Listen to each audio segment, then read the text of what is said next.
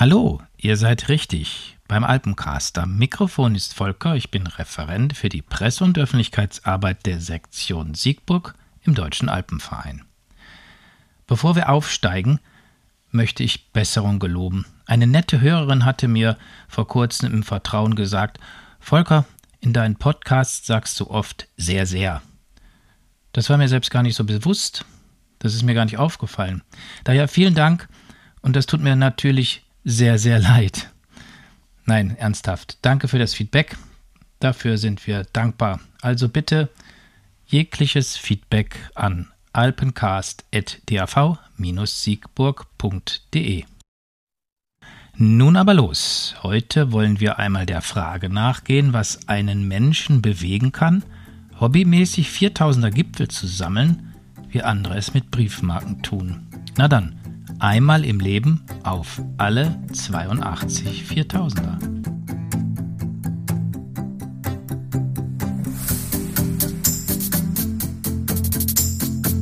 Alpencast, ein Alpenvereins-Podcast.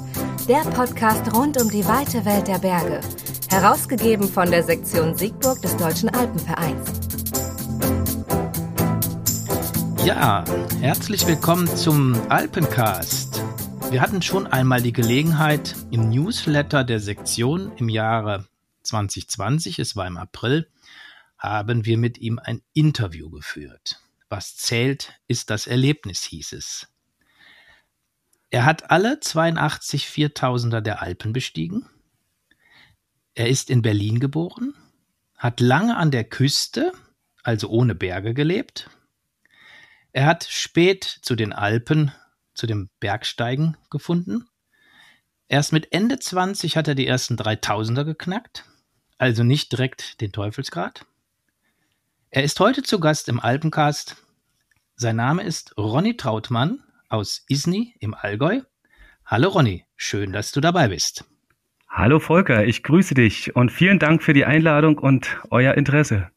Ja, vielen, vielen Dank. Wir haben ja schon ich habe ja gerade gesagt, im Newsletter hatten wir ja schon mal die Gelegenheit. Wir haben uns ja schon mal so ein bisschen schriftlich ausgetauscht und haben den Mitgliedern und den Interessenten etwas zu lesen gegeben. Und jetzt wollen wir noch mal so ein bisschen nachpflegen. Ich freue mich riesig drauf, dass du die Zeit für uns hast, dass wir jetzt mal hören, was ist in deinem Kopf rumgegeistert, frage ich ganz einfach mal als allererstes.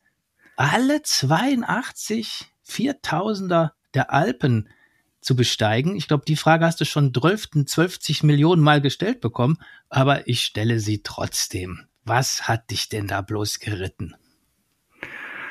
Ja, es ist natürlich nicht so, dass man irgendwann frühmorgens aufsteht und sagt, ich könnte mal alle 82 4000er der Alpen besteigen, sondern das ist schon eine Entwicklung. Für mich war das eine logische Entwicklung sogar gewesen.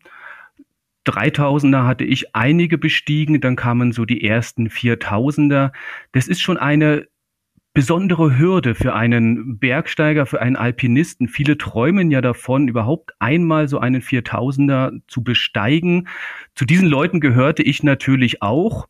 Und dann kam so einer zum anderen, so die ersten, die etwas leichteren, technisch nicht so schwierigen 4000er. Und irgendwann war das so beim 15. oder 16. Da habe ich gemerkt, okay, jetzt steigt so ein bisschen auch das, das Schwierigkeitsniveau, mhm. aber ich mhm. fühle mich dem noch gewachsen. Und dann ist es für mich einfach so ein logischer Leitfaden geworden, mich daran zu orientieren, aber gar nicht verbissen. Und irgendwann hat man so einen Punkt erreicht, wo man dann doch für sich selber ziemlich deutlich sagt, Ey, das wäre so toll, wenn man das schaffen könnte, diese Gipfel alle zu besteigen. Also da sind schon ehrlich gesagt auch welche bei, die sind psychisch so anspruchsvoll. Den hätte ich mich sonst wahrscheinlich nicht zugewandt, wenn sie nicht vorne die vier gehabt hätten. Da bin ich ganz ehrlich. Aber gerade das ist vielleicht so wichtig, sich dort auch weiterzuentwickeln an solchen Bergen. Und ja, heute bin ich natürlich sehr, sehr dankbar dafür, dass es irgendwann auch geklappt hat. Hm, kann ich nachvollziehen. Bist du so ein Medaillensammler, so ein Superlativ-Freak, der da jetzt sagt, Mensch, da jetzt, jetzt habe ich angefangen, jetzt bin ich angefixt, jetzt will ich es aber auch wirklich alle abräumen, alle 82? Oder ist das doch, wie du eigentlich mir jetzt ähm, gesagt hast, so, so, so ein Prozess gewesen, dass es gar nicht so irgendwie mit, mit Superlativen einhergeht bei dir in deinem Leben? Ja, also mit Superlativen tue ich mich schon tatsächlich sehr, sehr schwer. Ich bin kein Medaillensammler. Ich bin auch null der Wettkampftyp. Mich interessiert mhm. auch kein Wettkampfsport und ein mhm. bisschen bedauere ich auch, dass so dieses Wettkampfgehabe in den Alpinismus reingeschwappt ist. Aber das sind vielleicht dann auch einfach Disziplinen, die muss man ein bisschen gesondert betrachten. Also Klettern zum Beispiel ist für mich ein, ein Ausbruch aus dem Alltag. Das würde ich nie mit Wettkampf in Verbindung bringen. Das ist mir völlig fremd. Und das Thema Superlativ, ja, was sind Superlative? Das äh, entwickelt sich ja irgendwann in der Gesellschaft wahrscheinlich, dass etwas zu einem Superlativ erkoren wird. Und als ich angefangen habe, so die ersten 4000er zu besteigen, da konnte ich diese 4000er Gipfel im Mont Blanc Gebiet, die konnte ich ja nicht mal aussprechen, wenn ich die in, in der Führerlektüre gelesen habe. Hm. Und ich hätte nie, nie, niemals daran geglaubt, ernsthaft, dass das für mich persönlich zu schaffen ist, weil ich habe ja hm. sehr spät auch mit dem Bergsteigen angefangen. Mir ist das Bergsteigen auch familiär null in die Wiege gelegt worden. Also für mich war das einfach ein, ein riesengroßes Abenteuer, dem ich da gefolgt mhm. bin.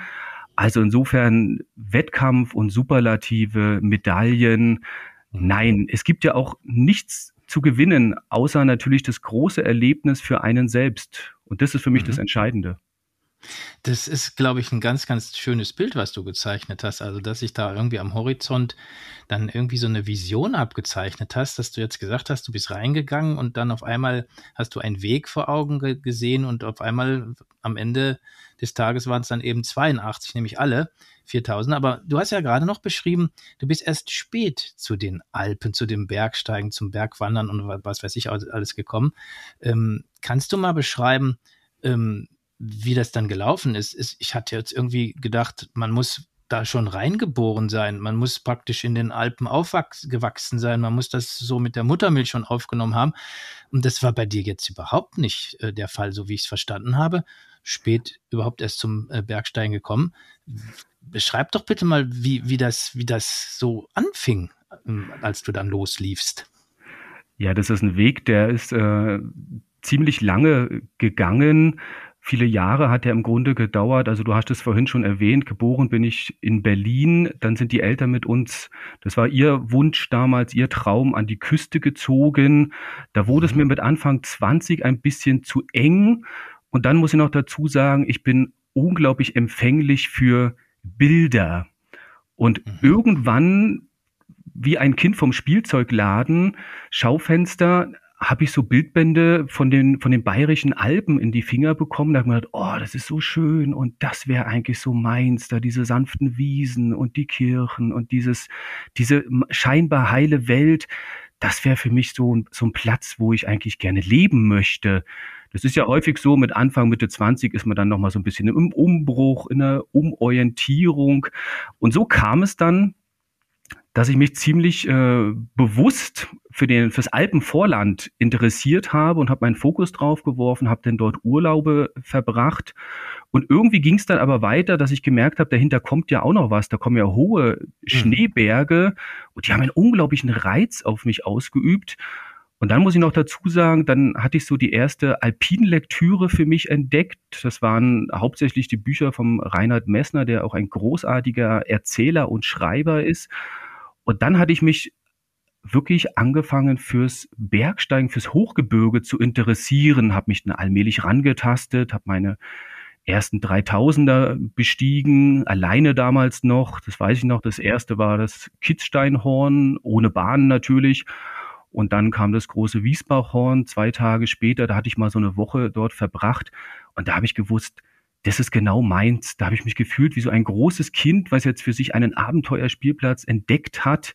Und so kam es denn, dass mich dieses Thema gar nicht mehr losgelassen hat. Dann bin ich ja ins Allgäu gezogen, habe dann hier relativ schnell meinen Tourenpartner vor 15 Jahren, mit dem ich heute noch unterwegs bin, kennengelernt. Und dann haben wir uns da gemeinsam in dieses Abenteuer gestürzt, 3000er und dann später eben dieses Projekt der 4000er. Und es war für mich eine, eine großartige Zeit des, des Entdeckens und auch des Neuauflebens. Mhm, kann ich nachvollziehen. Ähm, wenn, wenn ich jetzt überlege, du, du hast dann irgendwie angefangen, kann ich dem entnehmen, dass du eigentlich dann gar nicht so erstmal so eine, so eine, so eine Art, so eine Grundausbildung gemacht hast, vielleicht wie wir im Alpenverein ja auch viel anbieten, dass man das dann erstmal lernt, wie muss ich einen Rucksack packen, welchen, welche äh, Ausrüstungsgegenstände muss ich überhaupt dabei haben und wie ist denn das mit Wetter und Karten lesen und diesem ganzen Themenkomplex. Hast du sowas äh, in so einer, in so einer, sagen wir mal, in so einem Ausbildungskurs dann eher mal nicht gemacht und bist direkt losgelaufen? Hat sich das dann so entwickelt, dass du die Erfahrung dann peu à peu aufgebaut hast? Oder hast du auch so ein bisschen Theorie mal an dich rangelassen?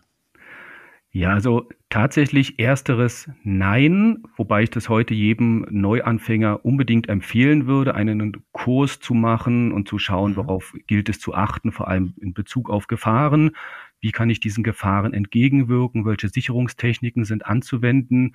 Aber der zweite Punkt, den du angesprochen hast, Theorie. Ja, ich habe mich sehr, sehr intensiv theoretisch mit dem Bergsport und mit Sicherungstechniken auseinandergesetzt, habe also ganz viel Lektüre dazu gelesen, schaue dort auch heute immer wieder mal nach. Mhm. Und was ich sogar gemacht habe, ich habe angefangen, mich mit Unfällen zu beschäftigen. Und zwar nicht nur einfach mit Statistiken, wie viele Leute verunglücken beim Wandern, Klettern und Bergsteigen, sondern was ist dort passiert. Also selbst dazu gibt es wunderbare Bücher, die zum Teil natürlich grausame Unfälle darstellen, aber sie erklären, wie es zu diesem Unfall kam. Mhm, mhm. und ich ja. bin jemand, der ganz gerne auch seine Lehren aus den Erfahrungen anderer Menschen zieht. Ich muss nicht unbedingt jede schlechte Erfahrung selber machen. Da ja, reicht es, wenn, ja. da reicht es, wenn andere das tun und ich kann aus diesen Fehlern dann für mich Rückschlüsse ziehen und mir denken, oh, darauf gilt es zu achten oder ach je, das hast du eigentlich auch schon mal genau so praktiziert, da hast du ja Glück gehabt, dass da nichts passiert ist. Und darüber habe ich mir doch ein sehr großes Wissen angeeignet, was mich sehr wahrscheinlich in vielen Situationen dann auch vor Gefahren geschützt hat. Mhm. Das, das wäre nämlich sonst meine Frage auch gewesen, ob der das dann wirklich genutzt hat. Aber die Antwort hast du gerade schon gegeben. Ja, du hast dir die ganzen theoretischen Dinge angeguckt, du hast äh, verg äh, vergleichen können, was haben andere vielleicht falsch gemacht, wie ist es zu dem Unfall gekommen. Und dadurch kann ich mir schon lebhaft vorstellen, hast du nicht nur Glück gehabt, sondern du hast es dann auch richtig angepackt, indem du dich dann nämlich mit beschäftigt hast. Und dadurch äh, haben wir heute Gelegenheit, äh, dieses Interview für den Alpencast zu führen, denn sonst würdest du nämlich gar nicht mehr vor dem Mikrofon sitzen. Aber da gibt es trotzdem ein Stichwort. Stichwort Finsterahorn. Was fällt dir dazu ein? Ja, fantastischer Berg, großartige Berggestalt, höchster Berg der Berner Alpen wunderbar umgeben von Gletschern, nur über Gletscher zu erreichen. Ein gran grandioser Berg, ja, also wirklich mhm. wunder, wunderschön. Aber du spielst vermutlich auf meinen Sturz an, den ich dort hatte. Allerdings, wir waren bei Gefahren. wir waren bei Gefahren, ja. Interessanterweise ist ja immer so, also ich hatte ja tatsächlich, das ist ja im Grunde auch nur logisch, mehrere solcher Situationen, wo man mal dann intensiv mhm. in Gefahr gewesen ist. Aber ich blende das im Laufe der Zeit total aus und da bleibt dann eigentlich äh, beim Finsterahorn genau das, was ich eben gesagt habe. Super Berg. Und dieser Unfall, das ist irgendwo in eine Nische gedrängt. Aber natürlich ist es trotzdem wichtig, ähm, da auch mal einen Blick drauf zu werfen. Also die Situation war folgende. Wir haben das Finsterahorn mit Tourenski bestiegen, was sinnvoll ist in diesem Gebiet überhaupt diese Berge mit, mit Ski aufzusuchen, seien es jetzt die Viecherhörner oder auch Aletschhorn, um jetzt mhm. Großgrünhorn, diese 4000er mal zu benennen und auch das Finsterahorn. Und wir sind dort aufgestiegen bis zum Skidepot, den restlichen Grat hinaufgeklettert. Da war so ein bisschen leichte Bewölkung. Die Sicht war leider nicht so toll. Wir konnten noch einmal runter Richtung Schreckhorn schauen und dann war es gleich wieder zu. Und dann war es alles so ein bisschen neblig und bei Nebel mit Ski abzufahren ist echt schwierig und ich bin auch kein besonders guter Skifahrer. Ich stand übrigens auch erst mit 30 zum ersten Mal auf Ski, ein paar Mal auf der Piste und dann sofort ab ins Gelände. Und jedenfalls fahre ich den Hang dort runter und habe die Hangneigung unterschätzt aufgrund der, der schlechten Sichtverhältnisse und bin zu schnell geworden, habe dann gebremst und habe dann einen Fehler gemacht und habe zwar, und zwar vor die abbremsenden Ski meinen Stock gestellt. Und ich war aber, ich stand noch nicht, ich war noch zu schnell und bin mit den Ski gegen den Stock gefahren und dann über den Stock hinweg gekippt und habe sofort die Kontrolle verloren und bin dort, ich möchte meinen, über 100 Meter den Hang runtergerutscht, bin natürlich sofort in, in Bauchlage, habe die Arme ausgebreitet und versucht, mich irgendwie in dem Schnee festzukrallen und hatte auch das große Glück, dass ich irgendwann oberhalb der Eisbrüche, die dann unten kommen, zum Liegen kam, hatte dabei allerdings meinen Ski verloren, der bis heute wahrscheinlich dort irgendwo im ewigen Eis vor sich hin schlummert und habe dann die Steigeisen angezogen und bin zu Fuß zur Hütte abgestiegen. Glück gehabt, wirklich riesengroßes Glück gehabt, war dann natürlich für einen Moment erstmal gefangen dort in dieser eisigen Welt. Ach herrje, wie jetzt dort rauskommen mit nur einem Ski, ist ja dann doch ein bisschen blöd mit zwei Beinen. Und hatte dann, um die Geschichte jetzt zu vollenden, den Hüttenwirt gefragt, ob er mir nicht ein paar Schneeschuhe ausleihen könnte, ob er sowas da hätte. Und hat er gesagt, nein, so etwas hat er nicht. Aber es ist mal vor einiger Zeit eine kleine Lawine abgegangen neben der Hütte und unterhalb der Hütte hatten Leute ihre Ski deponiert, sie also nicht mit zur Hütte hochgenommen, sondern unten stehen lassen. Und diese Ski waren damals alle verschüttet worden. Die Leute mussten ausgeflogen werden mit dem Hubschrauber und er hat ein paar dieser Ski dann später im Sommer geborgen. Und da hat er tatsächlich einen Ski gehabt, der genau meiner Länge entsprach und er hat mir die Bindung noch eingestellt. Die Länge war wichtig, damit mein Steigfell natürlich dort drauf passte und hat mir diesen Ski geschenkt. Das war für mich damals, ey, das der Sechser im Lotto gewesen, ja. Ich hätte den Mann umarmen können und war dem unglaublich dankbar. Ich habe den dann später von zu Hause noch mal eine Postkarte geschrieben und mich bedankt mhm. bei ihm, weil er mir einfach damit natürlich die Tour gerettet hat, weil die Alternative wäre nur mit dem Hubschrauber dort auszufliegen und das wäre sehr umständlich, aufwendig und mir wahrscheinlich auch noch peinlich gewesen. Kann ich nachvollziehen. Aber das ist eine fantastische Geschichte. Das zeigt mir bei dir sprudeln sofort wahrscheinlich so diese, die Bilder, die du vor dem geistigen Auge hast. Also du hast natürlich da jetzt auch wieder so, so habe ich dich mittlerweile kennengelernt, dass du so immer das Positive eher mal siehst, als jetzt immer das Schreckliche, das Negative. Also du hast dich gefreut, die paar Schuhe, die Ski haben dir die Tour gerettet und du hast diese ganzen Bilder vorm Auge. Aber hattest du, also ich glaube, das wird eine rhetorische Frage, aber ich stelle sie auch trotzdem gerne. Ähm, wie, wie bist du denn damit umgefangen? Jetzt haben, äh, umgegangen? Jetzt haben wir gehört, Gefahren ähm, durch, ähm, durch, den, durch das, ähm, was da passiert ist, der Ski weg. Du, du, du hast dann irgendwo ähm, kurz beschrieben, ja, jetzt hänge ich hier, was mache ich jetzt? Also das Stichwort ist Angst. Das wird vielleicht noch, du wirst vielleicht noch andere ähm, Beispiele haben, wo du mal irgendwo in den Alpen warst, unterwegs warst und dass da irgendwas nicht so ganz toll geklappt hat. Wie gehst du denn mit Angst um, wenn du jetzt sagst, ähm, du bist der Bergsteiger, du willst auf die 4000er? Wir haben die Vision gehört, alle 82er, das wurden also alle 82 Stück, das wurde dann mal dein Ziel. Aber ist es denn nicht auch so, dass man da auch trotzdem immer mal wieder unheimliche Angst entwickelt und wie geht man dann damit um? Also ganz klar, ja, natürlich hat man Angst. Also ich kenne keinen Bergsteiger, der nicht irgendwo in einer Situation auch mal Bedenken oder Angst hatte. Und bei mir ist Angst äh, tatsächlich schon auch als Schutzfaktor recht gut ausgeprägt. Ich hatte zum Beispiel jahrelang, also ich bin seit Jahren in die Berge gegangen, hatte immer Angst vor Spaltenstürzen. Ich kann dir nicht sagen, woher das kam, aber ich habe so furchtbare Geschichten gelesen über Menschen, die in Gletscherspalten verenden. Dabei ist das Spaltensturzrisiko im Grunde ja relativ gering da man ja meistens auf einem Gletscher Routen sucht, die möglichst äh, Eisbrüche oder andere größere Spaltenzonen umgehen. Aber manchmal kommt man schon auch in Gelände, da hast du dann wirklich gewaltige Eisbrüche, wie zum Beispiel oben am Grenzgletscher oberhalb der Monte Rosa Hütte. Oder auch, du musst einen Gletscher queren und damit verläufst du quer zu den, nein, längs zu den Spalten und dann ist natürlich die Gefahr doch größer, mal irgendwo reinzufallen. Aber grundsätzlich Angst, ja, hatte ich teilweise sogar mehr als ich möchte sogar heute meinen, berechtigt gewesen ist.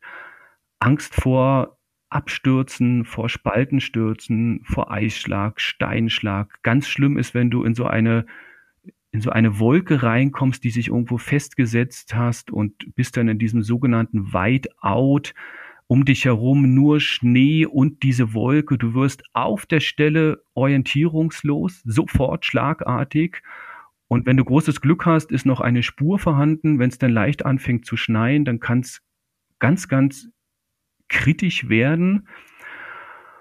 Und mein Umgang mit der Angst war irgendwann, dass ich mir die Frage stellen musste, wovor hast du denn Angst? Wovor haben wir denn alle Angst, wenn wir in die Berge gehen und auf, auf solche Gipfel steigen, die vielleicht nicht ganz ungefährlich sind? Bergsteigen per se ist ja nicht gefährlich. Ja, es ist halt nur nicht ungefährlich.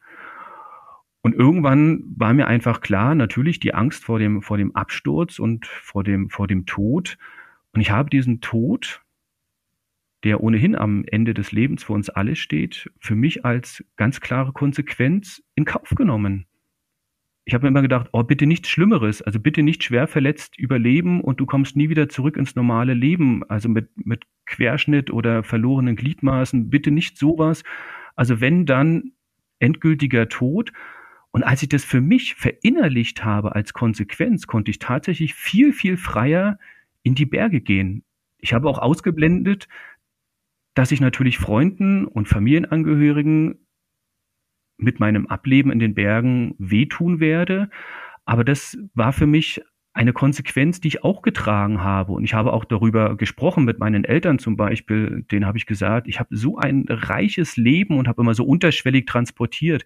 Wenn es jetzt mal irgendwann vorbei sein sollte, dann wäre das gar nicht schlimm, weil dieses Leben bis hierher so erfüllt gewesen ist. Und ich hatte immer gehofft, wenn dann der Fall eintritt, dass sie das äh, auch so annehmen und sich darauf zurückberufen können, auf diese, auf diese Aussage. Also wer eine totale Vollkasko-Mentalität lebt, der wird beim Bergsteigen wahrscheinlich nicht dauerhaft glücklich werden. Egal mit wem man unterwegs ist. Auch, ja, also auch wenn man sich einem Bergführer anvertraut, der natürlich ein Experte ist im Umgang mit den Gefahren und mit Sicherungstechniken, ist man nie zu hundertprozentig davor gefeit, dass nicht mal ein Unglück passiert. Das wäre jetzt meine Frage gewesen. Du hast sie mir wirklich auch jetzt mal wieder, wieder eine Frage beantwortet, die ich gar nicht gestellt habe. Du sagst also Angst. Jetzt Stichwort wäre ja äh, so ein bisschen eine Absicherung zu suchen. Und du hast das Stichwort Bergführer ja schon benutzt. Also ich wäre jetzt so naiv gewesen zu sagen, okay, ich fühle mich jetzt nicht, äh, sagen wir mal, ausgebildet genug, stark genug, sicher genug und ich will immer noch jemanden haben, der mal so ein bisschen drüber guckt, ob ich das dann alles richtig vorbereitet habe und auch durchführe. Also nehme ich mir jetzt einen Bergführer und dann habe ich diese Mentalität, dass ich glaube, aha, jetzt bin ich in den sicheren Händen, jetzt kann mir nichts passieren, der passt auf mich auf, ich werde so oder so lebend wieder runterkommen. Und das ist eigentlich knatschfalsch, lerne ich jetzt, oder? Naja, es ist nicht ganz falsch. Es ist garantiert die sicherste Möglichkeit, in den Bergen unterwegs zu sein, wenn man nicht die Eigenverantwortung aufbringen möchte. Also das heißt, sich selber bilden, sich selber ausbilden, steigern, immer weitergehen, aus Fehlern lernen, sich also selber ein gewisses Niveau aneignen, mit dem man sehr eigenverantwortlich unterwegs sein kann. Für alle die, die das nicht können oder nicht wollen, das ist völlig in Ordnung den sei natürlich ein Bergführer ans Herz gelegt. Und ich habe großen Respekt vor diesem Beruf des Bergführers. Aber ich könnte dann nicht mehr individual unterwegs sein. Mir persönlich würde da extrem was fehlen. Bergsteigen ist für mich so einer der letzten Individualsportarten, die ich ausüben kann, ohne jetzt in einem ganz festen Korsett eines Reglements zu sein. Ja, so wie beim Fußball. Da gibt's Abseits, Einwurf und man darf dies nicht und jenes nicht. Und das gibt's alles beim Bergsteigen nicht. Niemand sagt mir, welche Route ich auf dem Berg nehme, ob ich weiter links oder rechts gehe, über den Grat, durch die Wand. Das ist alles mir selber überlassen. Und das würde mir tatsächlich mit einem Führer ein Stück weit fehlen, denn der Führer heißt ja Führer, weil er führt. Er führt mich auf diesen Gipfel, also über eine Route. Da gehe ja nicht ich als Kunde dann voran, sondern der Führer geleitet mich dort hinauf.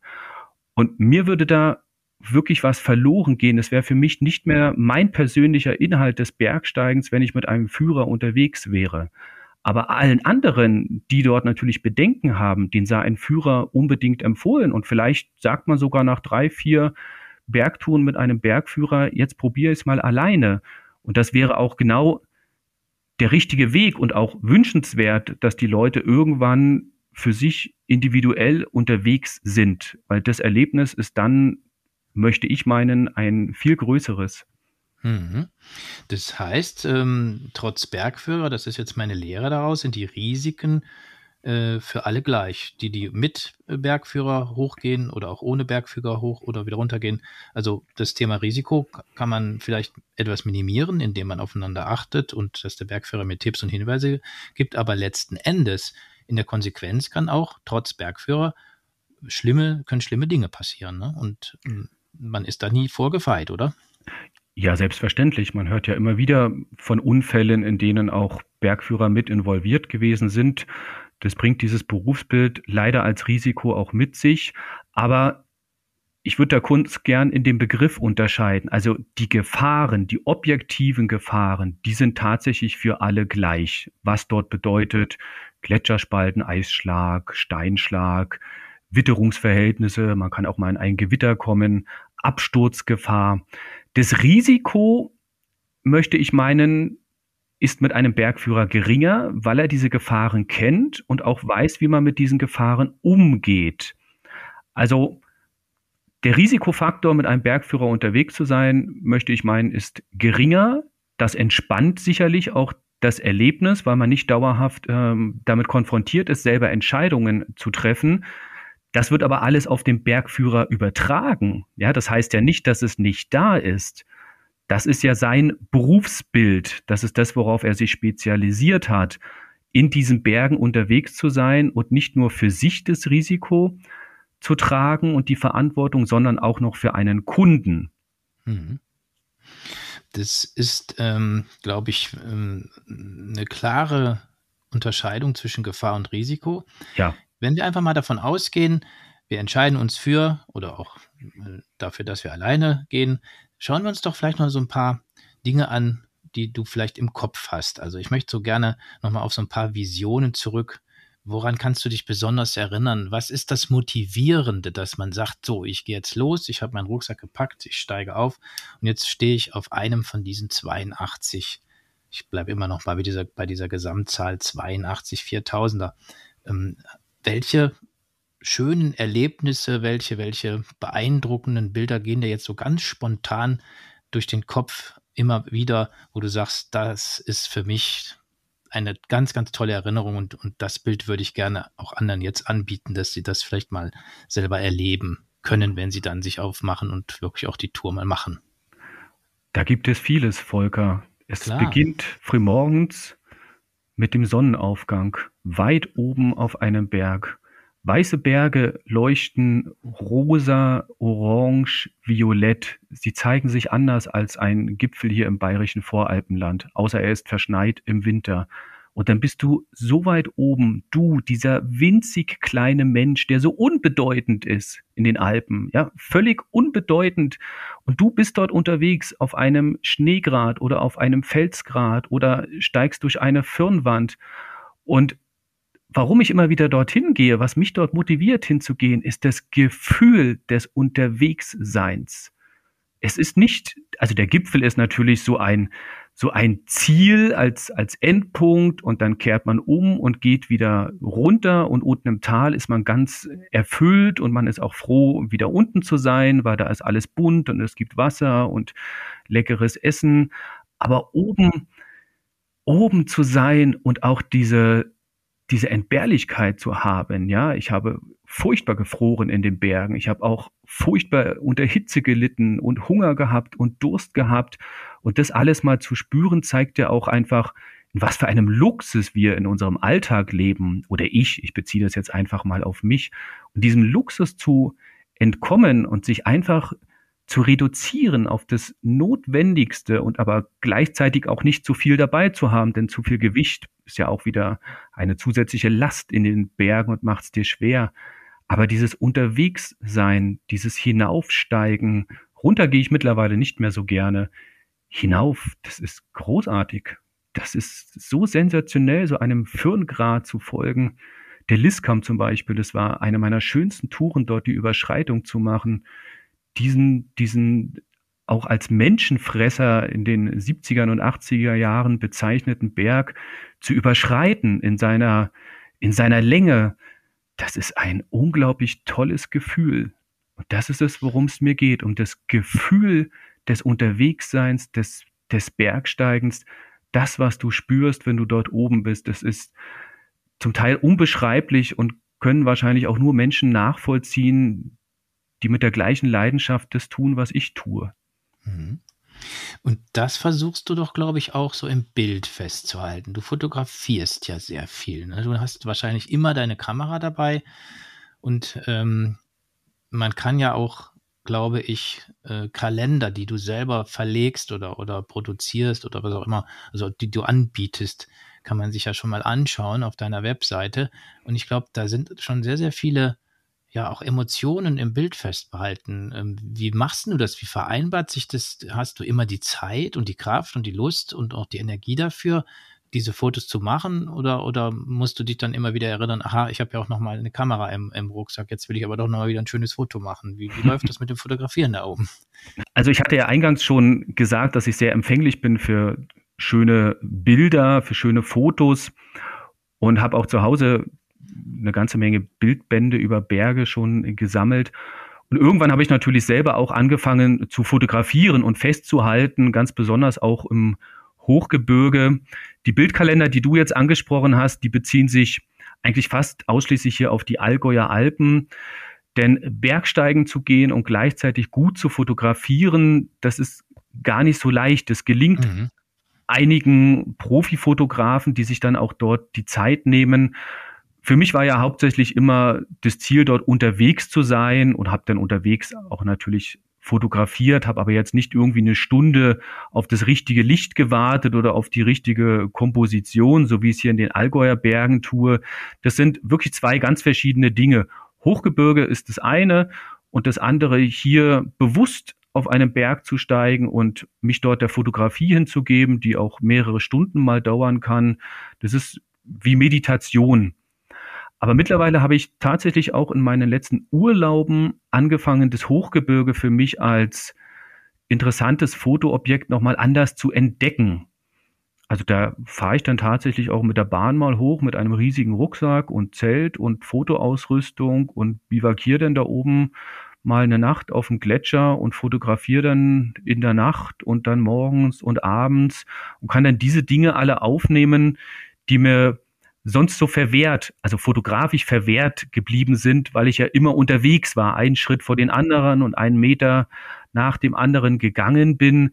Heute kann ich da zwei Stunden einfach mal auf so einer Felsinsel im Eis sitzen und fotografieren und diese Kulisse dort aufsaugen.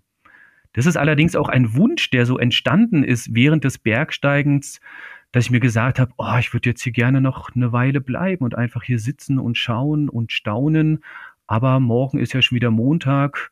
Um halb acht beginnt die Arbeit und wir müssen ja noch absteigen und weit nach Hause fahren teilweise. Das war so ein Wunsch, den habe ich mittransportiert. Dann mit dem Abschluss des 4000er Projekts war bei mir auch erst einmal eine, eine Ruhepause zum Bergsteigen eingetreten. Und da hatte ich mich dann ziemlich intensiv auf die Fotografie konzentriert und das ist auch heute noch ein ganz großer Bestandteil meines Lebens. Mhm, das ist, das finde ich gut. Das sieht man ähm, dann auch in der Qualität der Fotos, die du sogar auf deiner Webseite ja dann auch ähm, zeigst. Also das klar, du sagst jetzt, äh, Allgäu ist eine andere Liga als jetzt das Hochgebirge. Gleichwohl, ähm, man transportiert schon auch Stimmungen, Einstellungen und Bilder. Ich glaube, das ist dir recht gut geglückt. Ähm, ich habe auch dann gesehen, dass du ja auch Vorträge hältst über ähm, deine Touren, auch nicht nur von den 82 4000, sondern auch andere Themen. Ähm, was erzählst du dann den Leuten? Machst du es dann fast so wie hier im Alpencast, dass du so ein bisschen auch so ein Stimmungsbild erzeugst und so ein paar Details mal rauslässt, wie von dem Ski, äh, der da eben weg war? Oder wie machst du es in deinen Vorträgen? Ja, genau das ist mein Ziel bei diesen Vorträgen, die Leute mitzunehmen, also ihnen nicht nur etwas über eine Region zu erzählen oder über das Bergsteigen, sondern sie nach Möglichkeit mit auf Tour zu nehmen, mhm. mit ihnen gemeinsam unterwegs zu sein. Und wie gesagt, ich versuche das mit Worten, mit Stimmungen, mit Anekdoten, mit diesen Bildern natürlich. Und wenn die Leute am Ende kommen und sagen, das war für sie großartig und sie hatten das Gefühl, die ganze Zeit dabei vor Ort zu sein und haben richtig mitgelitten und auch mitgespürt, dann ist es für mich natürlich das größte Kompliment, was man so als Vortragsredner bekommen kann. Da geht es mir auch gar nicht darum, jetzt die, die allergrößte und tollste Multivision zu erstellen mit, mit Bildmaterial und Zeitraffern und so, sondern einfach Geschichten zu erzählen und diese mit, mit Bildern zu untermalen und das an einem ganz langen, durchlaufenden roten Faden und das macht mir selber immer riesig Spaß, weil ich ja selber in diesem Moment unterwegs bin. Es mhm, ist ja mhm, kein genau. trockener ja. Vortrag über eine genau. Maschine oder über ein Möbelstück, was ich konstruiert habe, sondern es geht auf Reise. Das Licht geht mhm. aus und dann geht man gemeinsam auf eine Reise und am Ende ist man gemeinsam wieder zurück und das finde ich so großartig. Momentan, pandemiebedingt, findet da leider nichts statt. Fehlt mir auch sehr, aber ja, irgendwann mhm. wird das wieder Fahrt aufnehmen. Das würden wir dir wünschen. Wenn du unseren Hörerinnen und Hörern vielleicht so einen, so einen, so einen Ausblick geben könntest, so Tipps. Ähm, ich habe jetzt das Gefühl, ähm, dass deine Karriere ja eine ganz besondere ist. Du bist spät erst zum Bergstein gekommen. Du hast eben ähm, viele Dinge dir auch selber angelesen, angeeignet. Und dann hast du gesagt, nein, aber Bergführer sind schon wichtig und ein Grundkurs ist auch wichtig und vielleicht sogar im Deutschen Alpenverein. Oder ähm, ja, was könntest du vielleicht sagen, wie würde es gut ausschauen? Was sollte ein junger Mensch oder ein vielleicht auch ein lebensälterer Mensch kann ich überhaupt auch vielleicht erst mit, weiß ich nicht, 30, 40 darüber nachdenken, damit anzufangen? Was würdest du für Tipps geben? Wie sollte ich mich jetzt diesem, diesem ersten Gedanken nähern, dass ich sage, yo, Bergsteigen, gar nicht mal so eine blöde Idee. Habe ich null Ahnung von, habe ich noch nie gemacht, bin jetzt vielleicht auch nicht mehr der Jüngste, aber habe überhaupt keine Erfahrung. Wie, wie fange ich an? Wie mache ich's? Wie, wie komme ich dazu zu sagen, okay, jetzt geht's los und vielleicht stehe ich dann eines Tages auch mal auf dem 3000er? Oder wenn Gott will, vielleicht sogar auf dem 4000er, was weiß ich. Was sollen wir tun? Ja, das wäre natürlich jedem zu wünschen, dass er den Weg zu seinem Ziel findet. Also grundsätzlich, sobald sich jemand mit dem Gedanken trägt, braucht man nicht in seinen Ausweis gucken, wann man geboren wurde, denn das Alter spielt null eine Rolle. Ich hatte mal von einem 75-jährigen Kletterer gelesen, der abgestürzt ist und dazu stand, der Mann hatte 30 Jahre Klettererfahrung. Und wenn man dann mal zurückrechnet, wann der mit den Klettern angefangen hat, da habe ich mir gedacht, wow, das ist ja so schlimm. Es ist, dass dieser Mensch verunglückt ist. Was ich herausgelesen habe, ist, dass der so spät erst angefangen hat mit diesem unglaublich tollen Sport. Und insofern steht einem das Alter dort nicht im Weg. Ja, man tut sich natürlich etwas leichter, wenn man 20 ist oder 30, als wenn man erst mit 40 oder 50 anfängt. Na und? Macht doch nichts. Dann ist man halt ein bisschen langsamer und die Renegationphasen, die sind natürlich auch länger. Man muss sich länger ausruhen und erholen. Aber sobald man sich mit dem Gedanken befasst, würde ich natürlich jedem empfehlen, mach das. Informiere dich, taste dich langsam ran, egal wie alt du bist, oder nimm dir einen Bergführer, der schaut auch nicht auf dein Alter, außer in puncto Rücksicht. Und dann geht man halt gemeinsam dann mal los und schaut, ob das was für einen ist. Und der Rest, der ist ein, Entwi ein Entwicklungsprozess. Genau, das wäre ein Tipp auf jeden Fall für alle Neuinteressierten und alle anderen, die diesen Bergsport schon so lange frönen, so wie ich. Ja, den kann man eigentlich nur ans Herz legen. Verfallt nicht der Routine. Schaut immer wieder drauf, man weiß, einen Abseilfehler macht man in der Regel nur einmal, kontrolliert alles zweimal, passt alles. Nicht irgendwie unter Zeitdruck Fehler machen. Und dann, glaube ich, kann man schon wirklich viele, viele Jahrzehnte dort ein wunderbares Abenteuer und Hobby haben, an dem man sich unglaublich bereichern kann.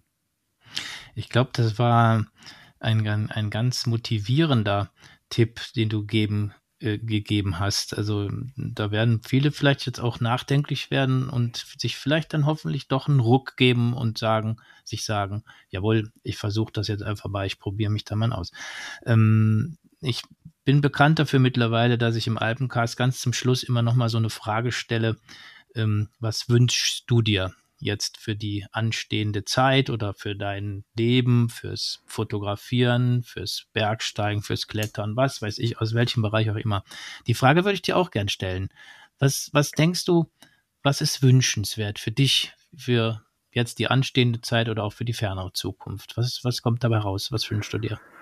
Also grundsätzlich wünsche ich mir persönlich und jetzt ganz unabhängig von der Pandemie ganz klar Gesundheit, weil Gesundheit ist für mich die Grundlage für alles andere. Ich kann nicht erfüllt arbeiten, ich kann nicht erfüllt Bergsteigen oder fotografieren, wenn ich nicht gesund bin.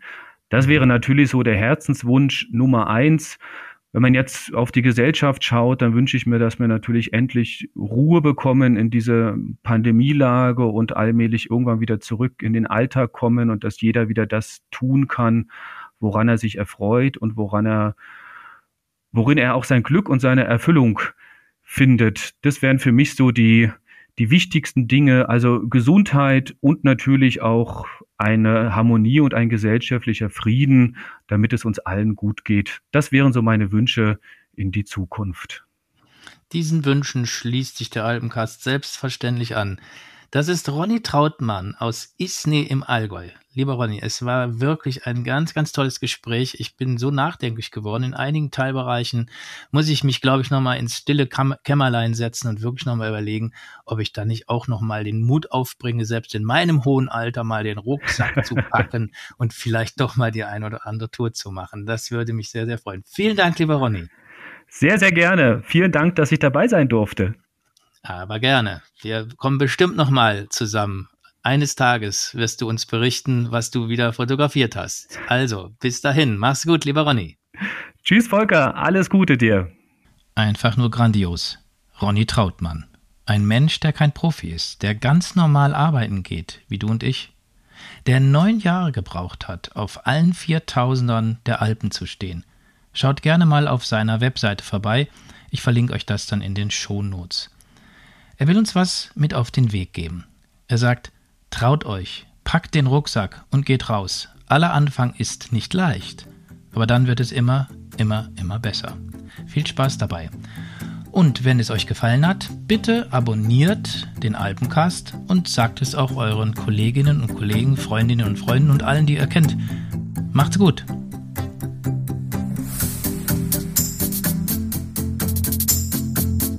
Alpencast ein Alpenvereins-Podcast. Der Podcast rund um die weite Welt der Berge. Herausgegeben von der Sektion Siegburg des Deutschen Alpenvereins.